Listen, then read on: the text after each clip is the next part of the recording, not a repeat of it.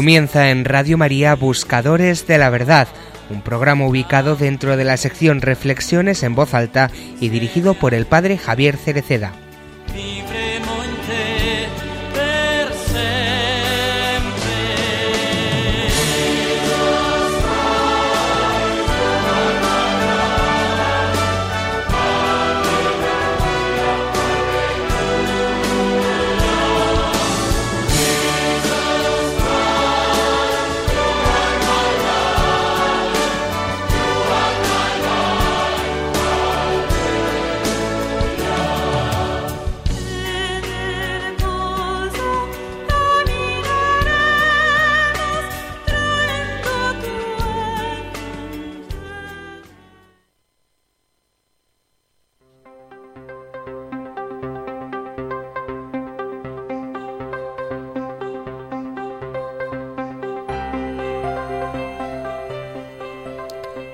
La Iglesia celebra a San Lucas poniendo en la liturgia el pasaje de los 72 discípulos que salen a predicar la palabra de Dios.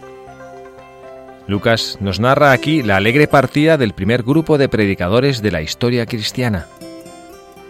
Más adelante nos narrará en los Hechos los frutos imparables de esta primera predicación. ¿Sabía Lucas que el Evangelio llegaría con la velocidad de un reguero de pólvora a todo el mundo conocido? Sabía que esa locura en la que él había creído conquistaría miles de millones de vidas. Sabemos ciertamente que Lucas creyó, y creyó con tal fuerza que nos quiso escribir los avances incontenibles de la fe por la que habían apostado en la vida y por la que había dado todo lo que tenía. Desde el cielo, Lucas nos mira continuamente y arde en deseos de gritarnos que creamos, que confiemos, que estemos seguros de que todo esfuerzo por transmitir la fe tiene a Dios por garantía infalible y que por lo tanto dará su fruto. Pero sin perder de vista que nuestra primera misión somos nosotros mismos. Cristo lo fundamental que hizo fue obedecer al Padre respecto a la voluntad que éste tenía para él, y así consiguió para nosotros la salvación. Pues nosotros, como empresa apostólica y primera, tenemos la salvación de nuestra alma y el cumplimiento de la voluntad de Dios sobre nosotros. No suceda, como dice San Pablo, que habiendo predicado a otros, yo vaya a ser reprobado.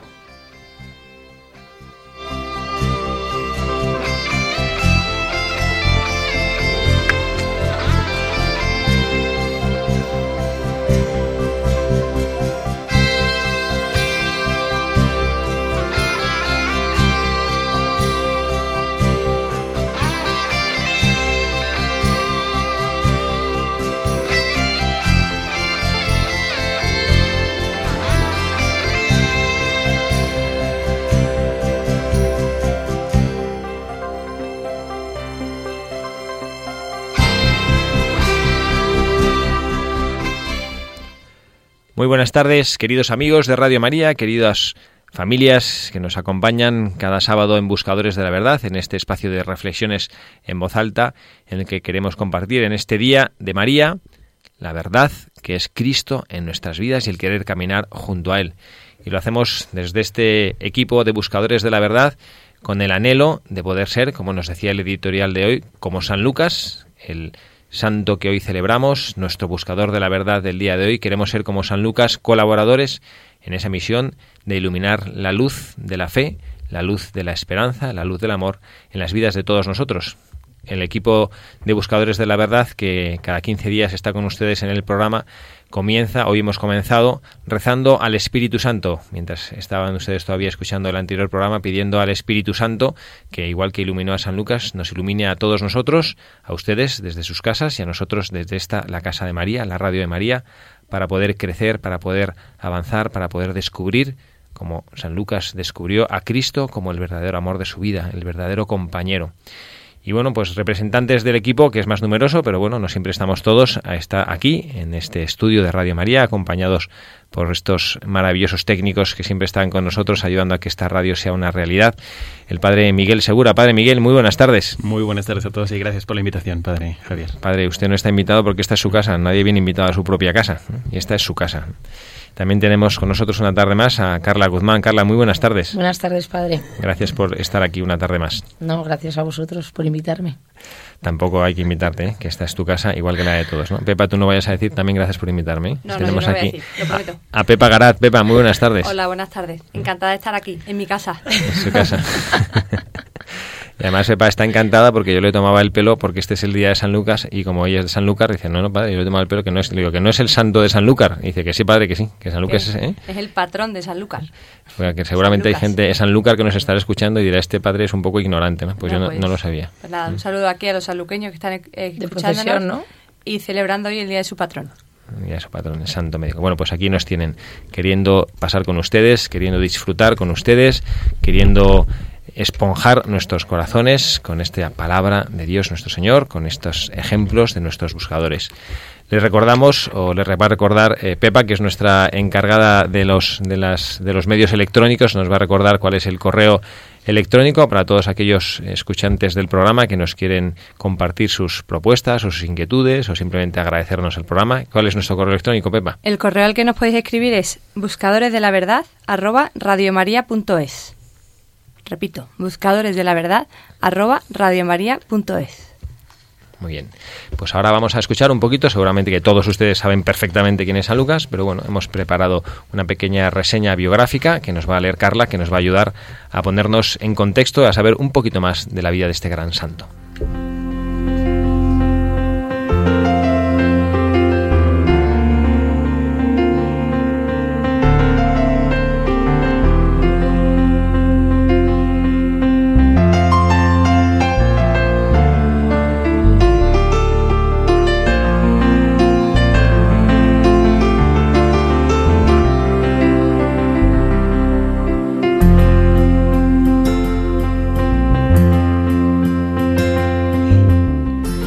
Lucas significa luminoso, iluminado. Era médico. San Pablo lo llama Lucas el médico muy amado y probablemente cuidaba de la quebrantada salud del gran apóstol siendo su compañero de viaje. En los Hechos de los Apóstoles, al narrar los grandes viajes del apóstol, habla en plural diciendo, fuimos a, navegamos a. Y va narrando con todo detalle los sucesos tan impresionantes que le sucedieron a San Pablo en sus cuatro famosos viajes. Lucas acompañó a San Pablo cuando éste estuvo prisionero, primero dos años en Cesarea y después otros dos en Roma. Es el único escritor del Nuevo Testamento que no es israelita, era griego. El poeta Dante le dio a San Lucas este apelativo, el que describe la amabilidad de Cristo. Y con razón, el cardenal Mercier, cuando un alumno le dijo, por favor, aconséjeme cuál es el mejor libro que se ha escrito acerca de Jesucristo, le respondió, el mejor libro que se ha escrito acerca de Jesucristo se llama El Evangelio de San Lucas. Un autor llamó a este escrito el libro más encantador del mundo. La profesión médica nos trace suponer que él se dedicó mucho tiempo al estudio. Su formación cultural se nota también por el estilo de sus libros. Su Evangelio está escrito en un griego sencillo, limpio y bello, rico en términos que los otros tres evangelistas no tienen. Lucas es el evangelista que mejor que los otros nos pintó la humana fisonomía del Redentor, su mansedumbre, sus atenciones para con los pobres y los marginados, las mujeres y los pecadores arrepentidos. Es el biógrafo de la Virgen y de la infancia de Jesús. Es el evangelista de la Navidad. Los hechos de los apóstoles y el tercer evangelio nos hacen ver el temperamento de San Lucas, hombre conciliador, discreto, dueño de sí mismo Suaviza o calla expresiones que hubieran podido herir a alguien, con tal que esto no vaya en perjuicio de la verdad histórica. San Lucas veía a las personas tal cual son, mitad debilidad y mitad buena voluntad, y las amaba y las comprendía. En su Evangelio demuestra una gran estimación por la mujer. Todas las mujeres que ahí aparecen son amables y Jesús siempre les demuestra gran aprecio y verdadera comprensión. Su Evangelio es el más fácil de leer de todos los cuatro, escrito en excelente estilo literario. Lo han llamado el Evangelio de los pobres, porque ahí aparece Jesús prefiriendo siempre a los pequeños, a los enfermos, a los pobres y a los pecadores arrepentidos. Es un Jesús que corre al encuentro de aquellos que quienes la vida es más dura y angustiosa. También se ha llamado el Evangelio de la oración, porque presenta a Jesús orando en todos los grandes momentos de su vida e insistiendo continuamente en la necesidad de orar siempre y de no cansarse de orar. Otro nombre que le han dado a su escrito es el Evangelio de los pecadores, porque presenta siempre a Jesús infinitamente comprensivo con los que han sido víctimas de las pasiones, pasiones humanas. San Lucas quiere insistir en que el amor de Dios no tiene límites, ni rechaza a quien desea arrepentirse y cambiar de vida. Por eso los pecadores leen con tanto agrado y consuelo el Evangelio de San Lucas. Es que fue escrito pensando en ellos. Al revelarlos los íntimos secretos de la Anunciación, de la Visitación, de la Navidad, Él nos hace entender que conoció personalmente a la Virgen.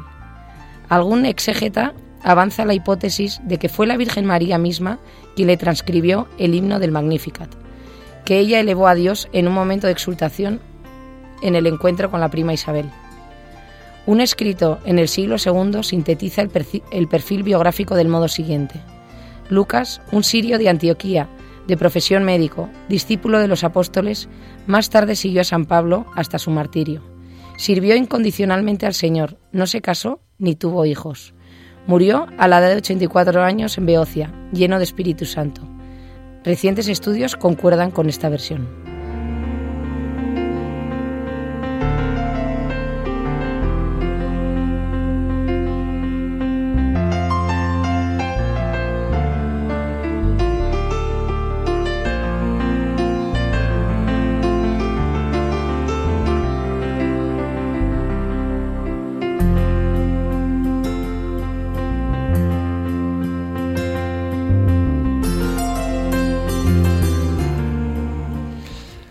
Este es nuestro buscador del día de hoy, San Lucas, el escritor, el evangelista cercano. Me ha encantado esto que nos ha leído Carla sobre estas descripciones que hace ¿no? del Evangelio de los pobres, el Evangelio de la oración, el Evangelio de los pecadores me ha, hecho gracia especial, bueno, gracia, me ha gustado, ha tenido especial resonancia cuando estaba escuchando que dice, para ellos fue escrito, para ellos fue escrito el Evangelio de, los...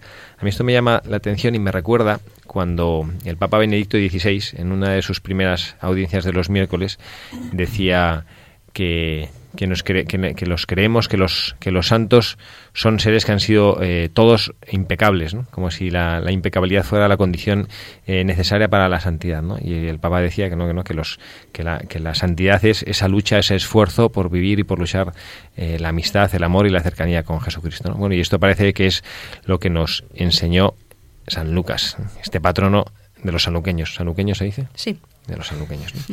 Bueno, pues vamos, bueno, ciertamente es un personaje del que, bueno, pues de su biografía conocemos relativamente poco, ¿no? Pues, pues sí que era griego, que bueno, pero lo demás lo que podemos intuir por los evangelios, ¿no? Sabemos que ha escrito el tercer evangelio, sabemos que ha escrito los hechos de los apóstoles y sabemos que fue un privilegiado, ¿no? Yo creo que tuvo que ser para él mm, no lo sé, de los, primeros cristianos. Nosotros ahora hemos nacido dos mil años después de Jesucristo, pero claro, el, haber nacido, pues haber coincidido, no sé yo, a ver, para Miguel, usted que tiene más, más eh, conocimientos que yo, pues coincidiría, ¿no? Porque San Lucas, no sé, cuando, cuando él era, coincidiría cuando era pequeño él que Cristo convivió, ¿no? Eh, fue coetáneo en algún momento con Jesucristo, ¿no? Nosotros no sabemos si realmente él conoció de primera mano a Jesucristo, pero sí sabemos, porque nos lo dice recogiendo la tradición, un escritor muy antiguo, que es Eusebio de Cesarea, nos dice que él convivió íntimamente con San Pablo, pero también con los demás apóstoles. Y esto debió enriquecerle muchísimo. Por otra parte también, eh, tanto el Evangelio de San Lucas como los Hechos de los Apóstoles eh, se, distinguen de los otros por su introducción. Y en la introducción se dirige a un tal Teófilo, ¿no? Solo que dice y aclara que él va a narrar los hechos en orden, no siempre, no siempre esto significa que sea cronológico, ¿no? sino que puede ser también orden geográfico, lógico, psicológico. Pero mm, dice que lo va a narrar en orden y después de haber hablado con los que conocieron los hechos de primera mano, dice los que fueron testigos oculares desde el inicio. Así que lo que sí está claro es que San Lucas conoció a la Virgen María.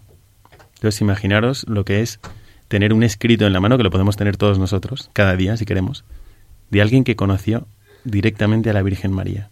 Y gracias a eso sabemos, bueno, San Lucas tuvo eh, informaciones de ella, sino como sabemos, por ejemplo, de su virginidad o de la Anunciación y narrada como está narrada en el Evangelio de San Lucas. Entonces él sí tuvo contacto con los primeros apóstoles y además fue de los más fieles a San Pablo, que también sabemos que le siguió en sus viajes y que acabó eh, en Roma. Fue también un apóstol, o sea que eh, me parece muy interesante notar cómo no es indiferente estar al lado de un apóstol que conoce a Jesucristo. O sea, deben vibrar de tal manera una persona que tiene celo apostólico que se te contagia. Y él, según la tradición, esto sí, no tenemos documentos, pero según la tradición, pues acabó su vida evangelizando en dos zonas de Asia Menor y mártir. Así que también él aprendió, no solamente con sus escritos, sino también con su vida y con su palabra, a transmitir el Evangelio. Además eso, que, a mí me llama la atención esto, ¿no? Que él es, como usted decía, ¿no? Como lo consideramos como un apóstol y sin embargo él no, pues, no conoció de primera mano a Jesucristo, ¿no? No, le, no le miró, no pudo mirarle a los ojos físicamente, ¿no? Y sin embargo, qué gran servicio ha hecho y, a cuántos, como leíamos en el editorial, a cuántos cientos de miles de personas la historia que escribe Lucas a Teófilo, hay que habrá que agradecerle cuando lleguemos al cielo a Teófilo habrá que agradecerle bueno Teófilo, pero pero Teófilo probablemente probablemente no sea una persona física, no lo sabemos. Pero cuando dice Teófilo, Teófilo significa al amigo de Dios. Teófilo. Teófilo. ¿eh? Mm. Entonces, también está escrita para nosotros. Tú estás interesado en Dios, estás abierto a Dios. Bueno, pues para ti San Lucas escribe esto. Y a mí me parece también interesante señalar que él era gentil, con lo cual, esto que usted decía de que los santos, a veces, pues nosotros pensamos que han nacido perfectos y que toda su vida simplemente ha sido como recorrer un camino impecable. No es así, no es así. Y él lo sabía también, porque el mundo gentil, si tú repasas mm, simplemente la literatura del mundo gentil o los hechos, los hechos históricos contemporáneos a Jesucristo, ¿no? Que, por ejemplo, la madre de Nerón eh, mata a Claudio y después su hijo intenta matarla a ella y soborna a unos eh, tú dices qué hermoso era el, mundo antes de Cristo, ¿no? Pues de ahí venía San Lucas, era gentil. Y él, conociendo las miserias de donde nosotros venimos, nos ofrece un evangelio donde tú no puedes encontrar ni un versículo que fundamente el desánimo, ni la preocupación por ser pecador. Al contrario, sino que te, tú lees el evangelio de San Lucas y dices, Jesucristo era tan amable, tan bondadoso, eh, le mirabas y todo el mundo se acercaba a él. Podía ser un maestro de la ley, una prostituta, un niño, un leproso, pero todos se podían acercar. Y esto lo transmite muy bien San Lucas. Por eso es el Evangelio de los pecadores, ¿no? Para que efectivamente el pecado no sea un obstáculo para volver a la gracia de Dios, sino que encuentres en la, en la mirada y en el amor de Dios esa, esa ilusión de poder volver y poder encontrarse con él en su gracia. Bueno, pues vamos a tratar de, sacar alguna de las, de las muchísimas enseñanzas que, nos puede dejar San Lucas sobre la, bueno, pues la, amistad y el encuentro y el, y el reconocimiento de Jesucristo, este gran amigo, este amigo nuestro que, que nos respeta, que nos ama, que sale a nuestro encuentro. Yo con, con frecuencia me encuentro con personas que, que dudan de Jesucristo, te vienen a preguntar, como sacerdote te buscan y te y, yo veo que hay un gran desconocimiento de la, del amor de Cristo, de, esa, de ese rostro sonriente. El otro día me enseñaban en el colegio una imagen de Jesucristo, de la película de Jesús de, de, la película de la Pasión de Mel Gibson, en esa escena bonita de cuando él está como con su madre, con él una especie de delantal de cuero de carpintero, construyendo una mesa. Y es un fotograma en el que se ve, es una imagen bellísima bueno, es ciertamente es un actor, pero que está representando a Jesucristo sonriendo. Y dice, y había como una comentario en la foto, ¿no? Pues eh, tenemos que recordar más veces que Cristo sonreía la mayor parte del tiempo, ¿no? A veces nos imaginamos pues, aunque es un poco serio, vetusto en la cruz, sufriendo, bueno, pues la mayor, vivió 33 años y vivió mucho sonriendo, y esa sonrisa, que no es una sonrisa profidente ni falsa, sino que es una sonrisa real que sale del corazón para todas las personas que están un poco perdidas en el camino, que están buscando la verdad como nosotros que buscamos en este programa la verdad. Y bueno, pues, ¿qué mensaje podemos encontrar de los buscadores, del, del buscador del día de hoy? A mí hay una cosa que, bueno, no, no, es, no está entre lo que hemos preparado en el, para nuestro programa, pero lo dice en la, en la liturgia del día de hoy. Hemos leído en una de las epístolas de San Pablo, cuando dice, está hablando de quien le ha, le abandonado, ¿no? me hace mucha gracia siempre esto de Alejandro el metalúrgico se ha portado muy mal conmigo, ¿no? No sé el metalúrgico, los pobres metalúrgicos están un poquito picados con este Alejandro que les deja medio mal, ¿no? Pero acaba diciendo, solo Lucas está conmigo. Como que le han abandonado mucho y entonces yo veo en Lucas esa fidelidad, esa lealtad, es estar ahí cerca de este gran apóstol de los gentiles, de San Pablo, y de, y de acompañarle y de ser su sostén en la predicación de la palabra de Dios. Pero bueno, yo quiero mm, mm, pues entresacar de las, de las cosas que hemos leído de la vida de San Lucas, pues algunas ideas, ¿no? Y él nos habla, y yo una de las ideas de, de San Lucas que encontramos en su Evangelio sobre todo, en la que además yo eh, comparto que he meditado últimamente bastante como sacerdote, que me gusta es sobre la obediencia, sobre la obediencia de Jesucristo. Y la enseñanza que, bueno, la yo la puedo me, permito resumirla con una idea mía, que mm, la obediencia perfecta no consiste en realizar de una manera intachable lo que a uno se le manda, sino en hacer propia la voluntad del que ordena. Y esto es lo que yo creo que, Jesucristo eh, nos enseñó con su propia vida. Cuando él eh, pues recibe este encargo de su padre, de bueno, pues de venir al mundo, de encarnarse en el mundo para encontrarse con nosotros, para poder mostrarnos el rostro amable de su padre y, bueno, y tiene que al final acabar dando su vida por nosotros. Y es algo que a Cristo no, no, le acaba de gustar mucho, pero la grandeza de la obediencia de Jesucristo no es que Él obedece a la perfección, sino que Él hace propia, ¿no? No se haga mi voluntad sino la tuya, yo acojo tu voluntad. Qué difícil es hacer eso, ¿verdad? En el, en el mundo, ¿no? Hacer propia, pero ya no solo a nivel espiritual, ¿no? Sino, yo por ejemplo a veces eh, encuentro, pues no sé, en, en el en mi vida comunitaria, yo como sacerdote que por pertenezco a una comunidad y tengo un superior y a veces el superior te pide hacer una cosa y cuando no estás de acuerdo con eso, mm, pues bueno, intenta ser un poco virtuoso, vale, lo hago, pero como hacer lo propio, decir, bueno, esto lo hago porque como si fuera una cosa mía, qué difícil, ¿no? A mí me está recordando que cuando mi madre, cuando éramos pequeños, nos decía, si lo vas a hacer, no te quejes. Si al final lo vas a hacer, haz lo tuyo y hazlo bien. Y, me ha recordado eh, cuando lo estaba diciendo padre, eh, que es verdad cuánto nos cuesta a nosotros en el trabajo, por ejemplo, cuando viene la tu jefa o tu jefe y dice que te tienes que hacer esto y desconforme, cuando ya te has, te has quejado, le has puesto la cara mala y al final lo has hecho, dice, ¿para qué lo habré hecho? ¿Para qué lo habré dicho? Si lo voy a hacer al final, podría haberlo hecho mío y haberlo hecho y haberlo, haberlo hecho ofrecido a Dios, ¿no? El, y haberlo hecho mío. Cuando usted lo ha dicho, padre, me ha recordado también de la película cuando estaba en el Monte de los Olivos y le habían abandonado y él estaba rezando, sufriendo, llorando, ¿no? Jesús y, decía sé que tengo que hacer esto, pero en el fondo estaba, su, o sea, sufría, pero lo hizo. Pero como dice usted, haciendo propio, ¿no? Su voluntad, o sea, él lo hacía por nosotros, pero hacer obedeciendo, pero haciendo una cosa que sabía lo que se le venía encima. Claro, eso es, a mí me, me recuerda cuántas veces en la vida eh, nos, ocurren cosas que, que, no nos apetece, o sea, que no queremos y que no las entendemos. Probablemente él, cuando estaba en el Monte de los Olivos, habría cosas que le decía a su padre que él tampoco las debía entender. Y decía, muchas veces se preguntaría, ¿por qué me ha tocado a mí esto? Y, y a nosotros nos pasa lo mismo, ¿no? ¿Por qué, ¿Por qué? Y no lo entendemos pero igual que él lo hizo, ofreció, nosotros también tenemos que. A mí me pasa eso con mis hijos, que ¿por qué te tengo que obedecer? qué difícil es explicarle a un niño que no quiere ir al colegio, ¿por qué tengo que ir? ¿No? sí, sí. Y decir, pues mamá también va a trabajar y igual le apetece estar en casa o irse por ahí. Y al, y al, y al obedecer tendríamos que sacar todo lo bueno que, que conseguimos de haber obedecido ¿no? y de haberlo hecho, todos los frutos que nos da el, tendríamos que pensar más en eso, en lo que nos va a aportar el haberlo hecho, aunque no nos guste. Y no hacerlo a regañadientes. Y no hacerlo a regañadientes y con mala cara, como, como cuando te decía, hacer. Cuando decía tu madre, tú sabrás lo que haces.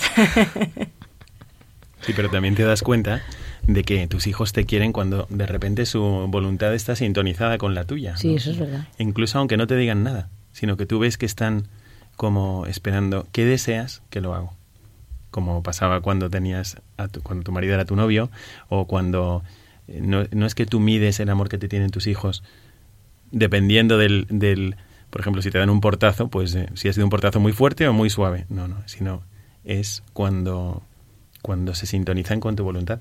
Y en San Lucas, esto nos lo dice desde el inicio del Evangelio. Porque como es el, el único que nos habla al inicio de la Santísima Virgen María y nos explica cuáles eran las actitudes de María, nos dice la, mujer que en la iglesia más ha amado a Dios. Se refiere a su voluntad y dice, hágase en mí según tu palabra. Es como cuando tu hijo dice, estoy esperando lo que, lo que tú quieras para quererlo yo. Pues esto nos lo marca San Lucas desde el inicio y luego vemos que esa misma actitud que tenía María la tiene su hijo, Jesucristo. ¿no? Yo no se haga mi voluntad sino la tuya. es una historia de amor, de verdad, de, de fusión de voluntades desde el inicio hasta el final. Y esto lo tenemos gracias a San Lucas. Cada vez que, que rezamos los misterios gozosos, tenemos que acordarnos de San Lucas y agradecérselo, porque sin él no los, no los sabríamos. Nos podríamos suponer. La verdad que qué difícil también la obediencia de la Virgen, ¿no? Bueno, a mí me parece brutal. Sin entender nada, sin, confiando, confiando ciegamente. ¿Mm? Pero yo creo, yo estaba pensando ahora que, que os estaba escuchando que en el, la, la, vinculación que tiene la obediencia y el amor es como un ciclo virtuoso. que, que, se, hay una resonancia positiva y que se incrementa, ¿no? Porque tú cuando, cuando tú amas a una persona, estoy pensando ahora en el amor humano, ¿no? Y a mí me parece precioso pensar que, y esto es imaginación, los sacerdotes en, en estas escenas de la vida eh, matrimonial no las tenemos que imaginar porque no, bueno, no las cuentan, pero no las vivimos, ¿no? Que llega un fin de semana, un viernes y dice, bueno, oye cariño, ¿dónde vamos? Le dice el, el esposo a la, esposa, ¿dónde vamos a cenar? Y ella dice, vamos a cenar a, a un restaurante italiano, ¿no? y a lo mejor al marido no le apetece nada, ¿no? Pero de repente él, el esfuerzo como que dice, bueno, mmm, como meterse en el corazón de su mujer y decir, no, es que ya le encantan los restaurantes italianos, ¿no? Lo que va a disfrutar, ¿no? Y en ese momento él, de pronto como dejar aparcado, no, no, no como echar maquillaje, ¿no? No como decir, bueno, yo esto no lo quiero, pero voy a decir que lo quiero para que ella se, se sienta bien, ¿no? Sino decir, bueno, va a disfrutar ella tanto y yo quiero gozar de lo que ella disfruta y entonces en este momento yo le empiezo a querer, ¿no? Bueno, pues en este ejemplo, en vez de poner un ejemplo humano, ponerlo eh, a nivel espiritual, ¿no? Y lo que, como decía Pepa ahora, ¿no? Decías tú de, de qué, pasada, porque además yo estoy cierto de que ella lo dijo con conciencia, ¿no? Cuando dio su fiat sabía lo que estaba haciendo, no, no fue así como sin pensar, ¿no? Qué gozada es decir, cuando de repente te, te, te, Dios te presenta o te pide algo que a ti a priori no te gusta, pensar, ¿cómo va a gozar Dios porque Dios goza con, a pesar de que seamos unas criaturas y que no valgamos nada, Dios goza con las manifestaciones de nuestro amor. Y pensar, a mí esto que no me atrae nada, ¿cómo va a gozar Dios de que yo lo haga? Y entonces lo quiero. Pero no, insisto, no como decir, bueno, venga, que me, esto me repatea, pero venga, voy a fingir que me gusta. Para... No, no. También decir, es que le va a gustar tanto a mi Padre Dios que yo haga esto, que ya estoy, ya estoy disfrutando de hacerlo. Esta es la perfecta obediencia. Y esto es, pues efectivamente, como decía el Padre Miguel, algo que, que nos que, que le, se lo tenemos que tributar a San Lucas, que él, pues eh, por la cercanía con la Santísima Virgen María, por su conocimiento nos, nos transcribió en Magnífica, de ahí conocemos, conocimos el fiat de la Virgen María gracias a él, conocemos el, lo que es obedecer desde el amor. Por lo tanto, pienso que en nuestra vida, y esto es una enseñanza profunda que, brindamos y que compartimos no porque sea, la hemos generado nosotros, sino porque la hemos descubierto junto con nuestros oyentes de Buscadores de la Verdad, compartimos la grandeza de la obediencia desde el amor. Y, ¿Y, esto qué significa en la vida concreta de quienes nos están escuchando? ¿no? Nosotros no sabemos por qué Dios permite las cosas. El otro día, pues una familia que conozco, mm, unos eh, que ya son abuelos, que, que, viven en el campo, pues a ella eh, le han diagnosticado un, un cáncer. ¿no? que complicado y que tiene ahora un camino duro por delante. ¿Y por qué Dios? Entonces enseguida puede surgir esa, esa rebeldía, ¿no? ¿Por qué Dios no hace nada? ¿Por qué me pasa esto a mí? No lo sabemos. Es un hecho que está aquí, ¿no? Bueno, pues vamos a decir, Señor, tú que permites esto. Además es curioso porque el día que hablé con esta persona, era el que fue anteayer o hace tres días, no recuerdo, el Evangelio era, no valen... Eh, los gorriones, cinco, no se dan, pagan dos, dos cuartos por unos por cinco gorriones y ninguno de ellos cae del cielo sin que lo conozca nuestro Padre celestial. No valéis más vosotros que los gorriones. y tener esa certeza. ¿no? Dios nuestro Señor. A veces pensamos que cuando nos pasa algo es como que Dios se ha despistado, ¿no? Es que Dios, no sé, estaba tomando un café y de pronto, ¡pum!, me, ha venido una enfermedad, ¿no? O que Dios es que, no sé, que le estaban llamando por teléfono, estaba mandando un WhatsApp y de repente, ¡pum!, pues mi, mi primo se ha matado en un accidente de moto. O es que no, no, es que Dios no se despista. ¿no? Si tenemos hasta los pelos, estos, estos palabras literales del Evangelio, palabra de Dios, hasta los pelos de nuestra cabeza están contados. Y yo creo que a veces, al menos hablo por propia experiencia, cuando a veces sufres cuando te pasa, sucede algo, porque sientes que Dios se ha olvidado de ti. ¿Cómo nos pasa cuando somos pequeños y, tenemos, eh, nos está pasando algo, estamos malos, estamos en la cama y además un poco agobiados y de repente giramos la cabeza y ahí vemos que está nuestra madre mirándonos, acompañando y de repente, pues no es que el dolor desaparezca, pero dice, bueno, quedas tranquilo. Estoy acompañado, ¿no? O sea que, pues esto a veces creo que sufrimos porque pensamos eso, ¿no? Como que, que Dios se ha, se ha dado la vuelta, ¿no? Y entonces, ¿cuál es la enseñanza que nos deja San Lucas? Que cuando te pasa esto, dice, a lo mejor Dios no, lo ha querido activamente, pero si Dios lo ha permitido, es parte de su voluntad, voy a acogerlo y voy a crecer con ello, voy a amar más a Dios con ello, voy a crecer como persona en mi vida con ello. Y esto efectivamente creo que redunda, y es, la enseñanza con lo que nos quedamos de eh, San Lucas, que nos hace crecer más en el amor. Bueno, Vamos a hacer yo creo que una pausa, ya son y media pasadas, son exactamente las 6 y 33. Vamos a hacer una breve parada para hacer una, una pieza musical que compartimos con todos nuestros oyentes y enseguida estamos con ustedes.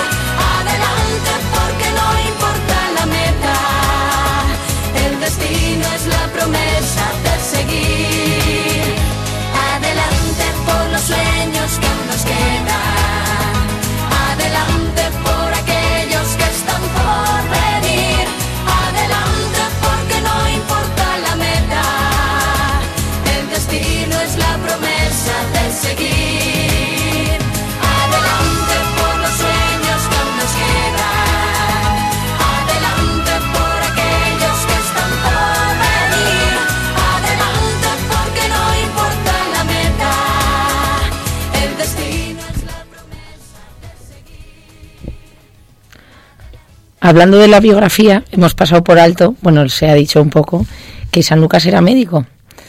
Y, y la importancia de San Lucas, hay un libro que me encanta, yo soy una apasionada de la época Roma clásica, y entonces una época de mi vida que devoraba todos los libros que tuviesen que ver de la época Roma clásica.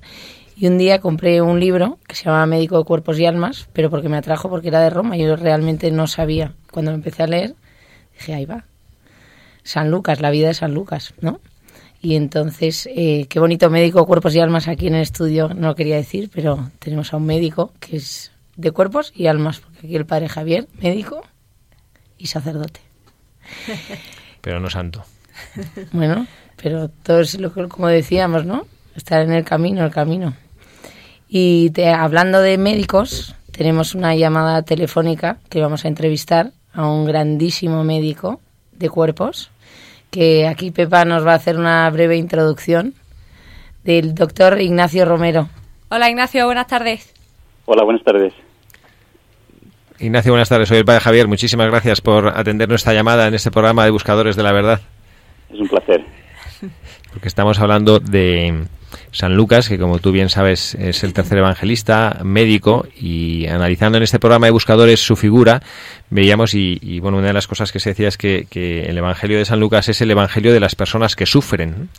Y bueno, es curioso, ¿no? Esta, esta duplicidad de Lucas como evangelista, Lucas como médico, Lucas que nos presenta la imagen de Jesucristo de una manera especialmente cercana para la, para la gente que sufre. Bueno, pues hemos pensado en llamarte a ti, bueno, pues para pedirte que compartieras con nosotros como médico, como católico que eres, como persona que dedicas parte de tu tiempo eh, personal, profesional, a servir a los demás, desinteresadamente también, no solo profesionalmente eh, como, como, parte de tu consulta, sino también pues cuando te vas a África o a lugares así para ayudar a los necesitados. Bueno, pues queremos, hemos querido compartir contigo este tiempo de radio y bueno, pedirte que nos, que nos ilumines en esta búsqueda de la verdad con mayúscula que es Jesucristo en nuestras vidas y en este programa en concreto aquí en la Casa de María.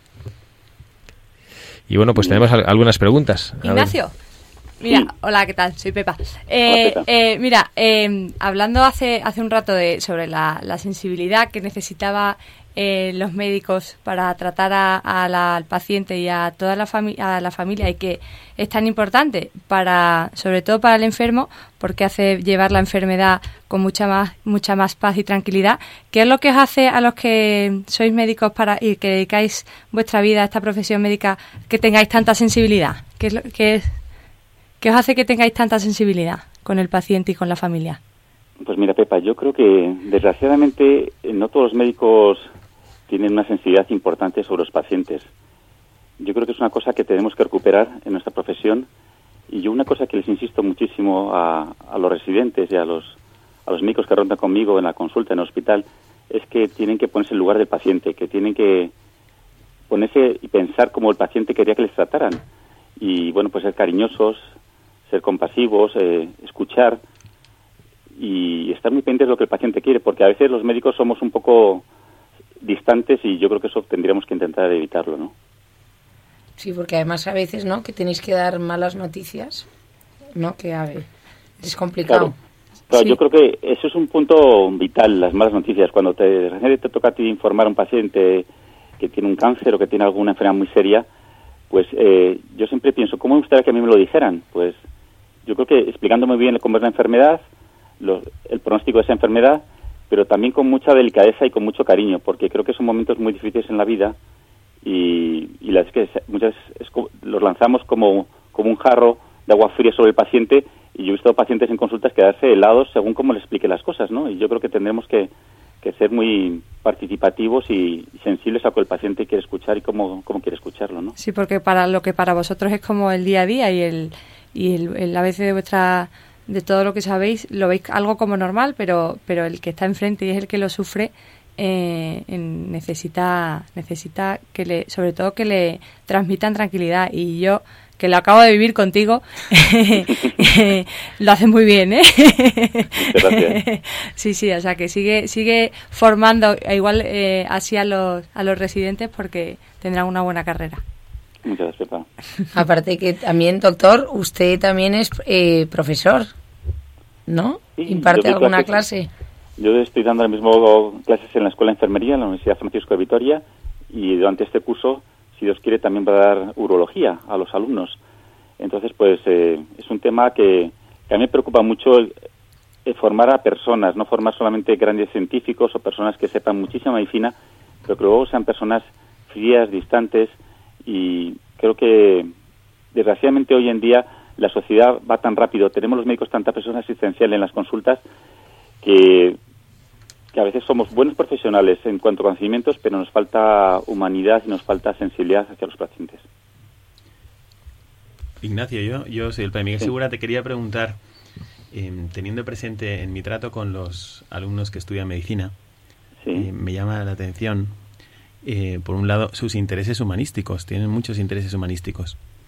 Y pensando en la providencialidad que Dios haya querido que un médico como San Lucas escribiera un evangelio, y que fuese, no que fuese una persona profesional, un literato, un poeta, sino que fuese un médico, pues me hace reflexionar que, también pensando en la escuela de humanistas que hay en España, eh, que han sido normalmente pues médicos también, que después han derivado hacia las humanidades, te quería preguntar si yo fuese un estudiante de medicina, que, que tú supieras que además soy católico, ¿qué consejo me darías para, en medio de mi profesión, transmitir la fe. Tú que has tenido ya experiencia de esto en, en el ejercicio de tu profesión y sabiendo que San Lucas era un médico que transmitió la fe, ¿tú has encontrado algún hábito, algún, algún ámbito o también alguna experiencia en tu vida que nos puedas contar donde ha sido posible para ti también transmitir tu fe? Yo creo que sí, que tenemos todos los días, se nos ofrecen oportunidades de dar testimonios de fe, ¿no?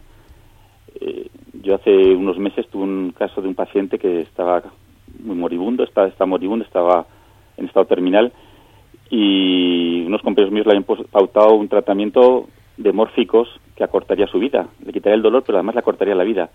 Entonces, claro, yo creo que es, un momento en el que tenemos que, que, nosotros manifestarnos y decir, bueno, hoy en día un paciente no debe sufrir, un paciente de, tenemos que poner la morfina que necesita para quitar el dolor, pero nunca para cortarle la vida. Si, el paciente no, te no tiene dolor, no tienes por qué dar una dosis mayor de la que necesita. Y eso, ese ejemplo siempre se pongo a los, a los estudiantes de medicina, digo, porque claro, vosotros vais a encontrar día a día con que mucha gente quiere ejercitar la, la eutanasia de forma activa. Y dice, bueno, pues para evitar a los familiares que vean a su paciente, a su familiar que está ahí unos días eh, ya con pausas de apnea, que le vean que está terminal, pues quieren eso cortarlo cuanto antes. Y lo que quieren y entonces quieren dice bueno pues por qué no termina con algo usted con algo rápido con este paciente pues eso es eutanasia activa no yo creo que eso día a día nos lo estamos encontrando en los hospitales y hay una corriente muy fuerte no entonces bueno pues tenemos que dar testimonio de que eso no es adecuado que la vida está por encima de, de todo eh, por supuesto evitando que el paciente sufra pero vamos sin acortar las vidas no pues Ignacio, te agradecemos muchísimo este tiempo que nos has dedicado y bueno, que nos has hecho ver desde tu perspectiva como médico, como católico, como formador, como profesor, la, pues, la realidad de que se puede seguir buscando a Jesucristo y se puede seguir enseñando a los demás a, encontrar a esta verdad con mayúsculas en nuestra vida. Muchísimas gracias. Es un placer, padre. Muchas gracias, Muchas gracias Ignacio. Ignacio. Un saludo. Adiós. Yo creo que la que la esta condición de médico de San Lucas debió hacer, como ahora mismo Ignacio, es curioso que los médicos, también coincido con él, que, no todos son así y que aunque deberían, ¿no? A veces, pero no por maldad, ¿eh? ningún médico elige, hay médicos que a veces son un poquito fríos o distantes, pero ninguno lo elige. Nadie dice, bueno, yo voy a ser frío y distante. Hay veces que el sufrimiento de las demás personas, la respuesta a ese sufrimiento es blindarte, ponerte un poco de coraza porque, pues, porque es muy complicado que una persona normalmente sea ajena al dolor de los demás, ¿no? Pero yo creo que con muchos médicos, y probablemente Lucas entre ellos, el, descubrir el sufrimiento como parte de la vida les hace mirar hacia arriba, entiéndanme la imagen, con, con, otra, con otra visión. Normalmente las, hay personas que, bueno, yo conozco casos, personas que, que viven 80, 85 años, seguro que vosotros lo habéis oído alguna vez. Fulanito tal, este no, está enfermo en su vida. Mi abuelo con 63 años no ha pisado una consulta de médico en su vida. Y bueno, a veces las personas, hay personas que pasan por su vida sin sufrir, sin tener una dificultad. Lo que pasa es que los médicos, su, su panorama de vida es permanentemente encontrar con gente que está sufriendo. Entonces, claro, hay, hay gente que piensa que el, que ingrediente del sufrimiento de la vida es una cosa, pues que ajena, que no qué mala suerte, ¿no? O, eso que a, los que sufren, ¿no? Que no les ha tocado. Y sin embargo, cuando porque hay personas que, estadísticamente pues les toca la suerte de que nunca han tenido ninguna dificultad, ¿no? Pero hay otras personas que, como los médicos, que, que se dan cuenta que no, no, que el sufrimiento es parte mm, constitutiva de nuestra vida. Y entonces hay que, y luchan por integrar ese sufrimiento sin, sin que la vida sea agobiante. Hay personas que, bueno, pues que experimentan sufrimiento, que experimentan tristezas, pero que no pierden la paz. Y esto es difícil. Sufrir sin perder la paz es bastante difícil. Pero ese sufrimiento normalmente te modela como persona, te hace crecer, te hace bueno, pues sentir un poco las, los vínculos humanos, te, los hace sentir más fuertes. Yo me acuerdo cuando murió Juan Pablo II, no sé si esta experiencia la he contado aquí en la radio alguna vez, ¿no? pero cuando murió Juan Pablo II, ya estaba yo, pues eso, ya, estaba, ya estaba, me había ido a dormir a, la cama y de repente suena, suena el, sonó el, el teléfono móvil, ¿no? Y era una señora que, yo conocía a sus que yo trataba a sus hijos universitarios en el, como en, pastoral juvenil no y yo la conocía mucho. Y yo estaba con pijama vamos, estaba metiéndome en la cama. Y me dice le, sí sí. Me dice padre estoy en la plaza de Colón. Aquí hay cientos de personas en la plaza de Colón que es donde nos habíamos reunido con Juan Pablo II no aquí hay cientos de personas eh, muchísimos jóvenes y están como esperando que, que alguien haga algo como que han venido a rendir homenaje a Juan Pablo II y no saben qué hacer. Véngase, véngase, ¿no? Total, que yo, bueno, había otro sacerdote que estaba ahí conmigo en casa, que al que también había llamado esta señora, y he llamado al padre tal, vénganse los dos. Bueno, pues venga, nos, nos cambiamos, cogimos el coche y nos bajamos a la Plaza de Colón, ¿no? Y ahí nos encontramos con ella y efectivamente, pues no sé, pues nos pusimos a rezar el rosario con un grupo, y se nos juntó un grupo grande de chicos rezando el rosario, había hay un grupo grande de, personas de comunidades neocatecumenales que empezaron a cantar canciones muy bonitas y mucha gente se les unió, ahí toda la plaza había gente. Y de repente se me, se me acercan un matrimonio, pues ya de unos 70 años, quizá un poco menos, 65 años. Padre, por favor, ¿usted puede hablar con nuestra hija? Y sí, sí, ¿qué pasa? Que nosotros la hemos educado en la fe, pero ahora eh, ha perdido la fe porque dice que el sufrimiento es una cosa que Dios, que Dios no puede existir Dios si, si, pues, si existe sufrimiento en nuestras vidas, porque el sufrimiento no aporta nada. ¿no? Y pues, pues, porque venga, que va, efectivamente, llega pues esta una chica de 30 y bastantes años y me y, yo le pedí al Espíritu Santo, ilumíname, es que no sabía qué decirle. Además, aparte ya era la una de la mañana y estaba medio dormido, ¿qué le puedo contar a esta chica? Y de repente, no sé si fue una luz del Espíritu Santo o no, yo le dije, oye, mira, tú imagínate que tienes una amiga que gran amiga tuya y pues que un día vas a, cenar con ella y le das un abrazo y, esta amiga tuya te dice, oye, te quiero muchísimo. Vale, pero ahora compararlo con esta situación. Esta misma amiga tuya tiene una enfermedad terminal que va a acabar con su vida y tu amiga lo sabe, ¿no? Y sabe que le quedan pocos meses o años de vida. Y tiene un sufrimiento grande en su vida. Y esa misma amiga te da el mismo abrazo y te dice las mismas palabras. ¿Tú a qué abrazo le das más valor? Y se quedó callada. me dice, después de un rato me mira y me dice, al de la chica, al de mi amiga si está sufriendo, ¿no? Le bueno, pues el, sufrimiento en tu vida te aporta algo, te aporta algo que te hace descubrir, no sé, otro sentido más profundo, eh, descubrir sentimientos más profundos en tu vida, ¿no? Entonces yo creo que, bueno, pues esta enseñanza de San Lucas y por eso este el Evangelio de, de las personas que sufren eh, nos hace ver que, que, bueno, pues que el sufrimiento te, te enriquece, ¿no? Que el sufrimiento te, como que aporta en tu vida algo más para conocer mejor a Jesucristo, ¿no? Yo creo que el sufrimiento también, lo que nos pasa con él es que como somos como pequeños ignorantes, ¿no? Que no sabemos todo lo que nos aporta y hasta que no lo vivimos y pasamos ese sufrimiento, cuando estamos en pleno sufrimiento, decimos el por qué y por qué me ha pasado a mí esto y, y, nos lo planteamos todo. Cuando hemos pasado ese sufrimiento y, estamos ya en, en, buena época, miramos para atrás y es cuando sabemos encontrar el sentido del, verdadero, del sufrimiento, el sentido verdadero, ¿no? Y ofrecerlo, ¿no? Y ofrecerlo, pero, pero es verdad que hay que ser santo y hay que, hay que tener paciencia, ¿eh? Para, para, hay momentos en los que, en los que es muy difícil, por mucho que lo sepas y, y, es muy difícil encontrar el, el, sentido por, por, por la falta de porque no lo entendemos. Hay, hay sufrimientos que no los entendemos y, y como no los entendemos, eh, pues nos cuesta mucho más. Yo creo que em, tendríamos que tener la luz de en esos momentos, eh, acordarnos de Jesús, en, como decíamos antes, en el Monte de los Olivos y decir, Él también sufría, pero confió, ¿no? Entonces nosotros, en esos momentos grandes de sufrimiento, eh, en vez de decir por qué, deberíamos pensar, ilumíname, ilumíname como iluminaste a Jesús en ese momento y, que yo sepa seguirle, ¿no? Y sepa actuar igual que él. Cuando decía lo del sufrimiento, yo, gracias a Dios, y digo no desgraciadamente, estuve bastante enferma, y digo gracias a Dios porque ese sufrimiento me ha hecho ser lo que soy hoy. O sea, estuve pues bastante mal y, y, ese sufrimiento yo me acuerdo que venía un padre a verme todos los días y yo al final me decía, pues ofrézalo, Carla, tal.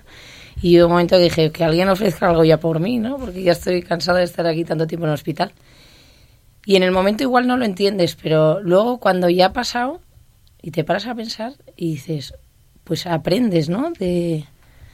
Y siempre es por algo y yo creo que Dios siempre te hace pasar esas cosas y es por algo. Y digo, y gracias a Dios que, no sé, que pasé ese momento de mi vida y te haces apreciar más la vida, eh, no sé, querer más, a, querer más a tus hijos y no sé, disfrutar de la vida. O sea, yo creo que el sufrimiento todos, ¿no? Y ahora decimos que los adolescentes que tienen la vida tan fácil y que no saben el sufrimiento, hay que enseñarles a que la vida no es todo color de rosas, ¿no? Y enfrentarse a, el sufrimiento curte. Sí, será como de los abuelos. Es verdad, es verdad, pero yo me estaba preguntando, ¿qué pasaría si en este estudio, en Radio María, tuviésemos con un micrófono a San Lucas, eh, escuchándonos antes de conocer a Jesucristo, porque él tenía una formación helenística y, conocía todo lo que era el mundo griego, escribe muy bien griego, o sea que habría leído los autores, y en ese mundo el sufrimiento no aporta nada, efectivamente, sino que es algo de lo que hay que huir, como también nosotros automáticamente no queremos que nuestros hijos sufran, les evitamos cualquier dolor y deseamos la salud, y es un bien muy grande no estar sano. Pero luego llega San Lucas, conoce a Jesucristo, conoce a San Pablo, y, ya no es como lo explicaban los helenistas, los griegos, la cultura clásica, que era que el sentido de la vida está en ti, ¿no? Conócete a ti mismo, sino que el sentido de la vida está sobre mí, ya no está en mí. Y lo que viene desde arriba sí nos ilumina y entonces nos hace aprovechar el sufrimiento también, la cruz, porque es un medio para practicar el amor nosotros, para practicarlo más, pero también para descubrir el amor de Dios. Y así escribe ese Evangelio donde todo el tiempo está como señalando hacia arriba para decir, mira lo que nos viene de arriba, mira la buena noticia. Y entonces sí cambia completamente tu actitud. ¿no? Pero sin él, no sé si podemos decir que es tan positivo el sufrimiento. Y la última enseñanza, lo que pasa es que ya rapidísimo, porque estamos ya a punto de acabar el programa, la última enseñanza que nos deja San Lucas es la cercanía a la Santísima Virgen María. Qué gozada debieron ser esos momentos, qué gozosos debieron ser esos momentos de intimidad entre San Lucas y la Virgen María hablando de su Hijo Jesucristo. Yo me imagino, no sé, a mí yo como me gustan mucho las chimeneas, ¿no? Hay con un poco de fresco ahí, ¿no? y, y, la Virgen María ahí, pues avivando el hogar, calentando alguna cosa para cenar, mirando el fuego, removiendo el fuego y pensando así como mirando al infinito y hablando y San Lucas desde atrás mirándola y escuchando, ¿no? contando todas las historias, ¿no? Cuando fueron caminando, cuando ella estaba embarazada, cuando tuvieron que ir a Belén, cuando y contarnos cómo contaría la Virgen María. ¿Con Seguramente estaría deseando que el tiempo no pasara, que no acabara nunca esa historia que le contaba. Efectivamente, porque vosotras, imaginaros, ¿qué tendría que tener, qué experiencia tenía que tener San Lucas de la Santísima Virgen María para que escribiera esta frase, ¿no? Que ella guardaba todas estas cosas y las meditaba en su corazón. Ahora, esto, dentro de esta frase, hay muchísimas conversaciones con la Santísima Virgen que le impactaron profundamente y luego las sintetiza así. Meditaba todas estas cosas, las guardaba en su corazón. Bueno, pues se nos ha acabado el tiempo este programa hablando de San Lucas. ¿No? nos ha pasado como a San Lucas escuchando a la Virgen María, que le gustaría que no pasase el tiempo, pero el tiempo pasa. Pepa, ya sé que tenías muchas cosas que decir. Nada, nada. Las, comento en el próximo programa. Muy bien. Ahora en el coche. Pues nada, aquí hemos acabado este programa. Aprovecho para recordar que pues el que es importante para nuestros oyentes, ¿no? Que sepan, que recuerden que Radio María se sostiene de los donativos de sus oyentes ¿eh? y que una de las formas de colaborar es pedir copias de los programas emitidos y al número de teléfono 902 500 558 902 500 518, perdón, rectifico. 902 500 518. Y Padre Miguel, muchísimas gracias por estar aquí con nosotros. Muchísimas gracias y le pido a San Lucas que nos haga como él, pues apóstoles todos y conocedores del corazón de María. Pepa, muchísimas gracias. Muchísimas gracias por, por haber podido compartir con vosotros esta tarde. En tu casa. En mi casa. Carla, muchísimas gracias. Muchas gracias, padre, por invitarnos a casa de Pepa. La casa de María, no la casa de Pepa. Muchas gracias a nuestros asistentes que nos han ayudado, como siempre, impecablemente en el control de sonido. Y también quien les habla, el padre Javier Cereceda, se despide de todos ustedes, deseándoles que tengan un feliz sábado, un feliz día de San Lucas. Felicidades a todos los Lucas, a todos los que se llamen Lucas, que nos están escuchando. Que Dios les bendiga.